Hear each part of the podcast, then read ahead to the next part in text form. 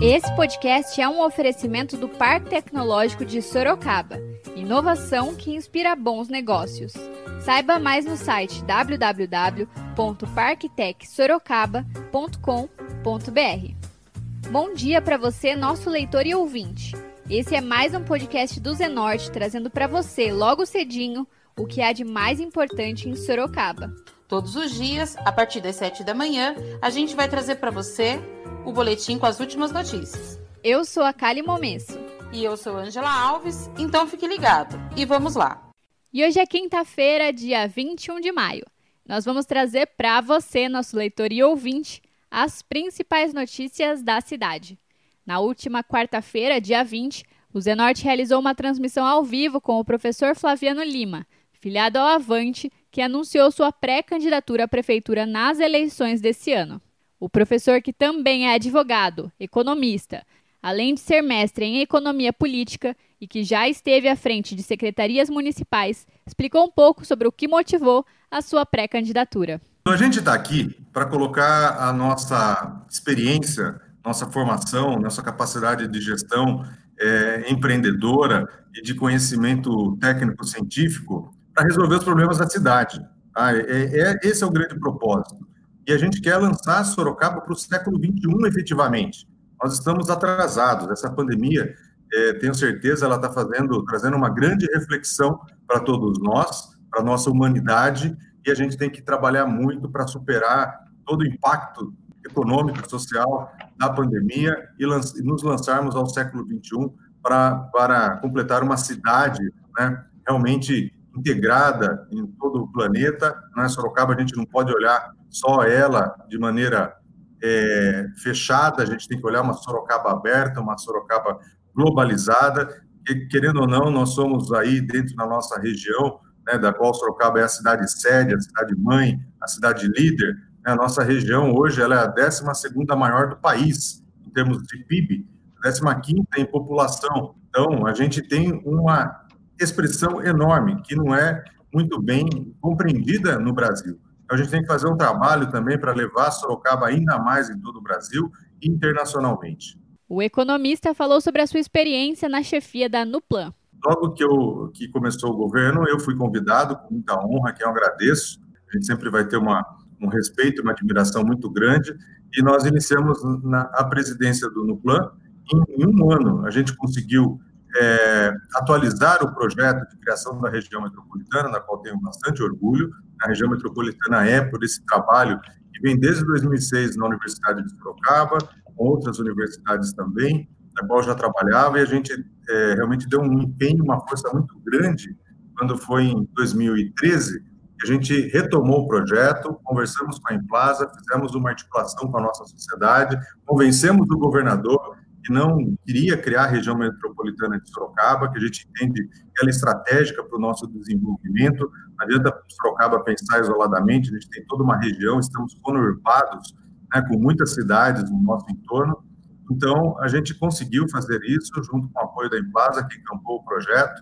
Em 2014, foi enviado o projeto de lei complementar para a criação da região metropolitana de Sorocaba, que é uma realidade hoje. Ele também falou sobre a sua experiência chefiando a pasta da habitação. Em 2014, né, eu fui chamado né, para um desafio muito grande na Secretaria da Habitação, que estava com o cargo vago, e nós tínhamos o desafio de, é, basicamente, realizar os grandes sorteios né, do Carandá, Alto de Ipanema, Parque da Mata, e a gente teve muito sucesso, sem nenhum tipo de problema, foi exemplo no mundo, inclusive, não é só no Brasil, mas foi no mundo o sorteio que a gente fez, né, foram dois sorteios no SIC, para milhares né, de sorocabanos que estavam aí com, precisando dessas moradias, ao mesmo tempo, a gente conseguiu trazer segurança para todo esse processo, a gente trouxe transparência, nenhum questionamento de defensoria, de Ministério Público, nada, na, na verdade, muito elogio da Câmara, Sorocaba, e a gente conseguiu fazer tudo isso. Tudo isso. O pré-candidato também presidiu o Parque Tecnológico de Sorocaba e a Secretaria de Educação. E, em seguida, eu fui para o desafio, né? acabei sendo um bombeiro dentro do governo, eu fui para o desafio do Parque Tecnológico de Sorocaba, no sentido que a gente tinha que fazer uma, uma organização né, de legislação é, do pessoal, do quadro de pessoal do, do Parque Tecnológico. Nós tivemos alegria de inaugurar o primeiro laboratório externo em conjunto com a USP e a Scania, é, que é o laboratório de pesquisa, é, fazendo aí muitas é, novas tecnologias, dando um, um, avanço muito grande, reestruturando a Hubs, que era incubadora. Então, a gente. Só que isso foi em três meses apenas que eu fiquei, porque veio outro desafio que eu fui chamado, era substituir interinamente o então secretário da Educação, isso em maio né, de 2015. Flaviano continuou falando sobre o período em que esteve à frente da Secretaria de Educação. Eu sou da área da educação, tenho uma afinidade, né, tanto pela universidade quanto pelo, pelo Colégio Dom Aguirre, pela Fundação Dom Aguirre. Gosto muito da área da educação. Aí a gente foi lá, interinamente, que o secretário precisou viajar. É, depois ele acabou pedindo exoneração, não continuou. E eu voltaria para o parque, né? Estava organizado para isso. Mas, assim, dentro de todo esse desafio que foi conseguir aprovar por unanimidade né, na Câmara de Sorocaba o Plano Municipal de Educação, com todas as pressões que a gente sofreu, mas a gente conseguiu resgatar a confiança do Conselho Municipal de Educação. É, na verdade, eu já conhecia bastante do plano, porque uma boa parte da base de dados do plano eu tinha trabalhado já, é objeto na minha pesquisa, depois do trabalho no Plan, sempre tive muito envolvido com isso, o Plano Municipal da Primeira Infância, e a gente fez uma gestão né, no sentido de é, conseguir a confiança da comunidade de professores e profissionais da educação, auxiliares da educação, todo mundo né, que acabou vindo aos poucos e foi reconhecendo o nosso trabalho. Conseguimos, então, a aprovação do Plano Municipal de Educação, por unanimidade na Câmara, em julho de 2015, junho de 2015. O ex-secretário municipal ainda relembrou os trabalhos em conjunto com o Conselho Municipal da Educação.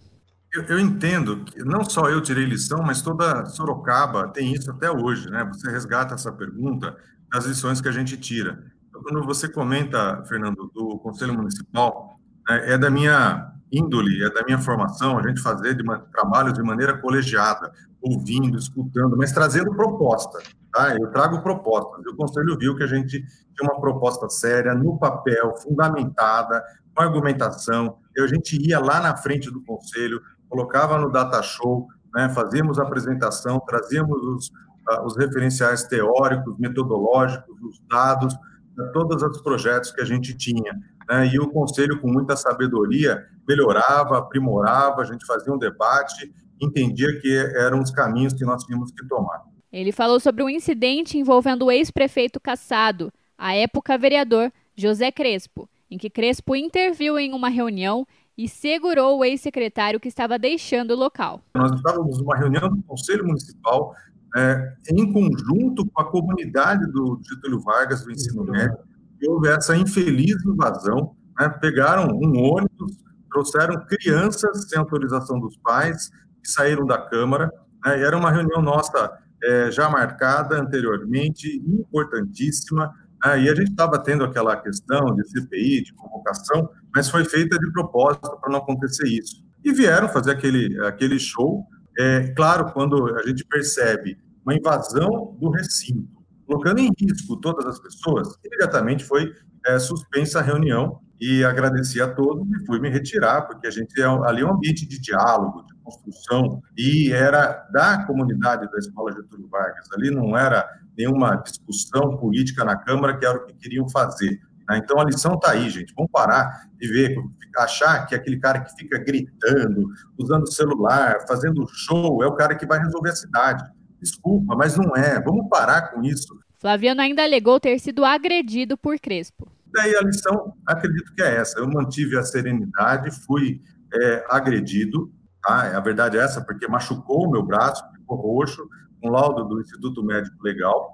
É, houve uma ação é, crime, e daí, então, o vereador já tinha sido eleito prefeito da cidade, ele pediu desculpas na frente da juíza. Tá? Então, para mim, como cristão que eu sou, católico, deixou muito claro, é, o perdão para mim é muito importante e ali foi, eu entendo, sincero, tem que entender isso, até porque ele frequenta a mesma igreja que eu frequento, né, lá no Salesiano, e acabou, a partir dali, vida, vida que segue. O entrevistado foi questionado se ele e a sua família estão preparados para a disputa eleitoral.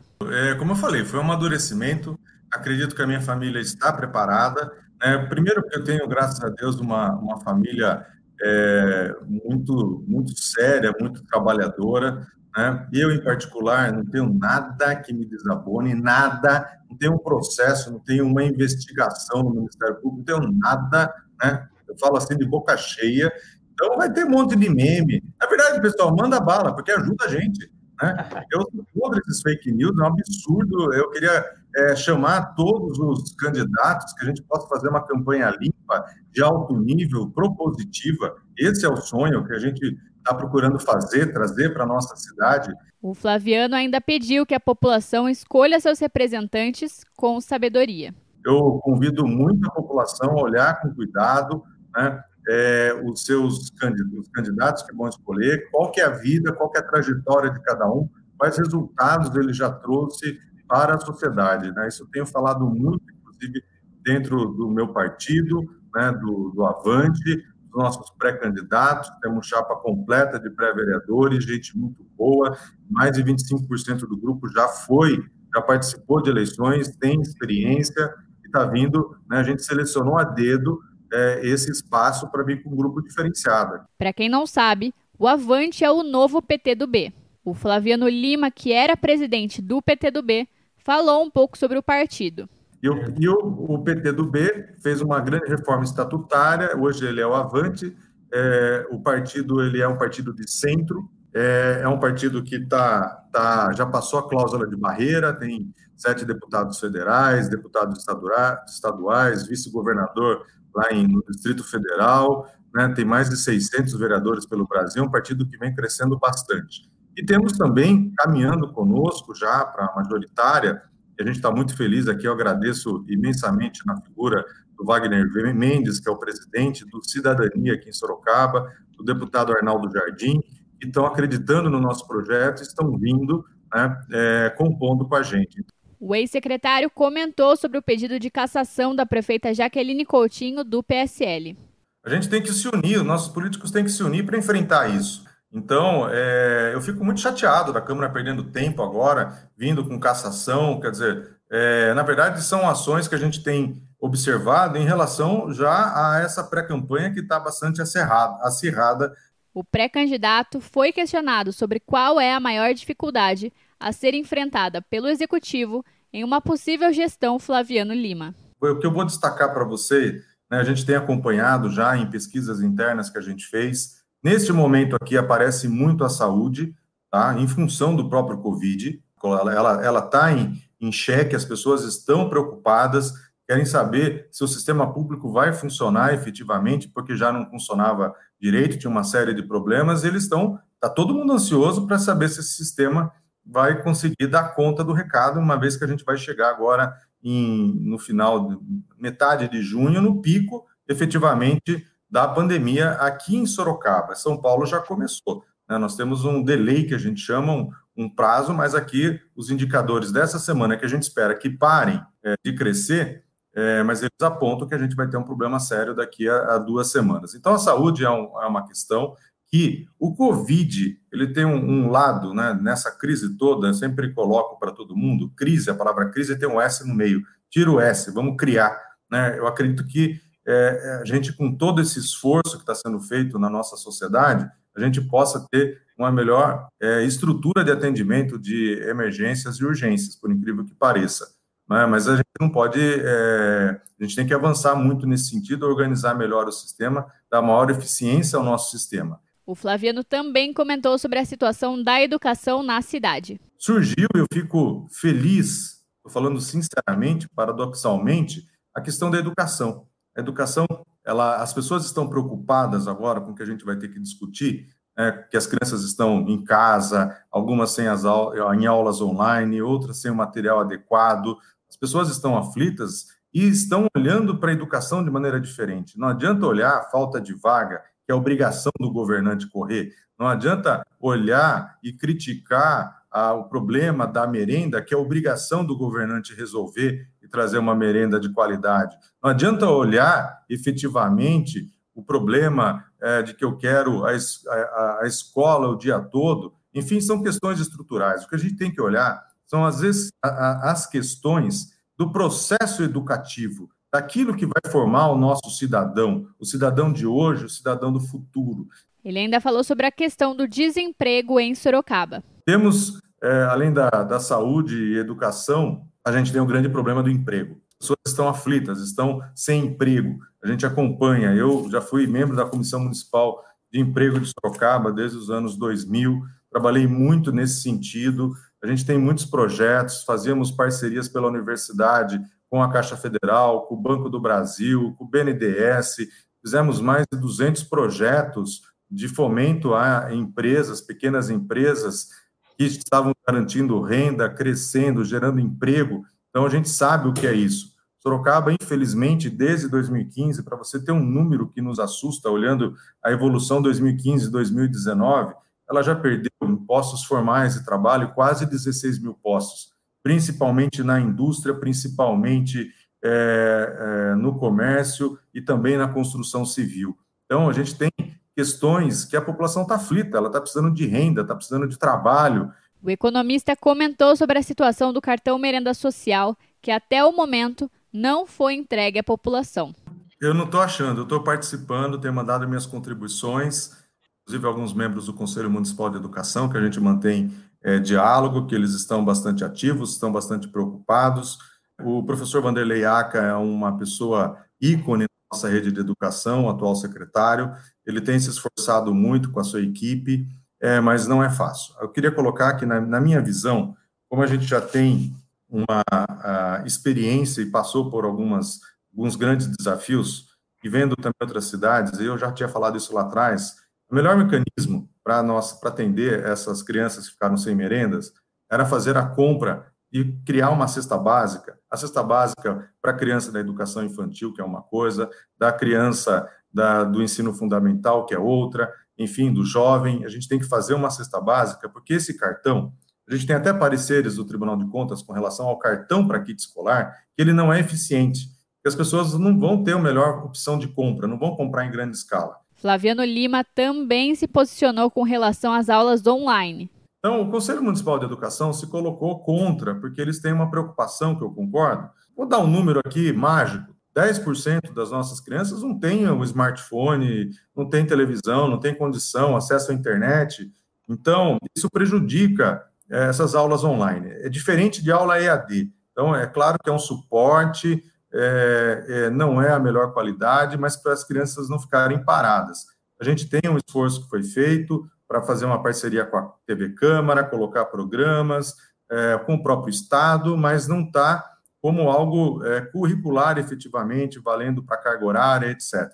Demorou muito tudo isso é, para se organizar, para tomar decisão. Eu entendo é, aqui que a gente tinha que ter sido mais rápido, ter vindo com uma política ativa é, para essas comunidades muito mais carentes, que estão no CAD único, conseguir trazer um tablet, fazer uma, uma parceria com as operadoras para dar o sinal de, de, de rede de dados, é, fazer a parceria com o Estado, quer dizer, o Estado avançou muito nesse sentido, mas a Prefeitura é, é, não conseguiu trazer um projeto rapidamente, conseguir construir um consenso com o Conselho Municipal de Educação, que tem as suas preocupações com esse atendimento, mas para poder dar um resultado. Claro que a gente tem aí os diretores de escola, professores, estão esfor se esforçando, procurando passar alguma atividade, é, o pai vai pegar na escola, então estão sendo feitas atividades, mas não com a rapidez que a gente deseja, não com a qualidade que a gente deseja, e aproveitando a crise para dar um salto também com o uso das tecnologias. Ele foi questionado sobre seu posicionamento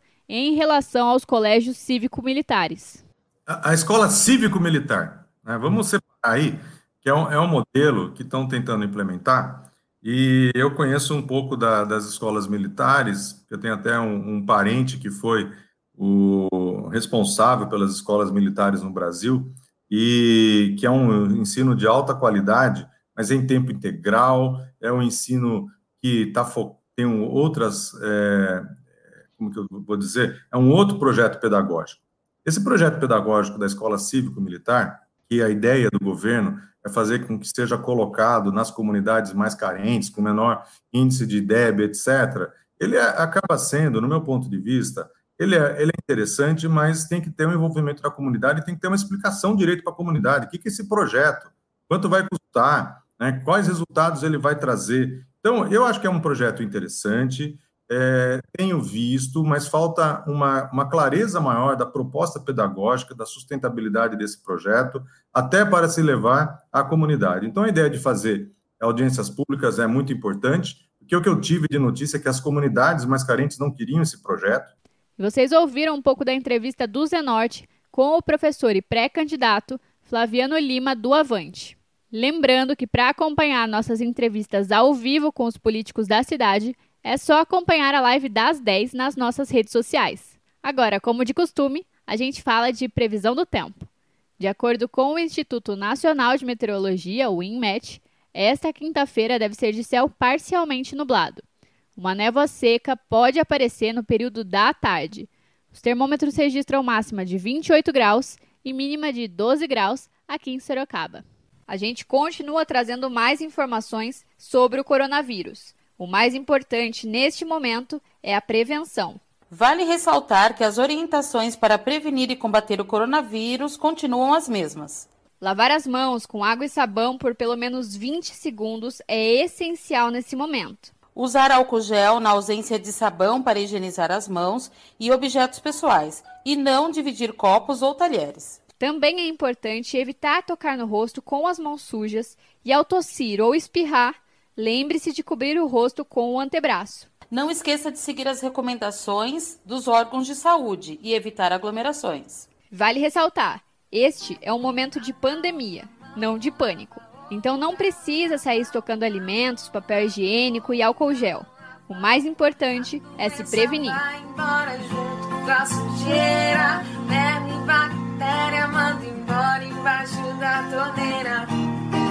Água uma e agora você escuta o recado de um dos nossos apoiadores, Predial Novo Mundo. Escuta só. Novidade na cidade. Loteamento Parque Vista Bárbara. Terrenos comerciais e residenciais a partir de 154 metros quadrados. Um bairro misto totalmente planejado para sua família viver bem. Infraestrutura completa e obras já concluídas. Localizado na zona norte de Sorocaba, na Avenida Sandro Antônio Mendes, próximo às indústrias, escolas, creches, ao Parque Tecnológico e muito mais. De fácil acesso pela Avenida Itavuvu e pela Avenida Antônio Silva Saladino. E a oportunidade de entrada facilitada. Parcelas a partir de R$ 799,99 com financiamento direto na loteadora. Venha para o Parque Vista Bárbara, seu novo bairro, sua nova vida. Realização e vendas predial Novo Mundo. Ligue já 3141 5300. E esse foi mais um podcast do Zenorte, trazendo para você as últimas notícias de Sorocaba. E a gente volta amanhã cedo com mais notícias. Porque se tá ao vivo, impresso ou online, tá no Zenorte.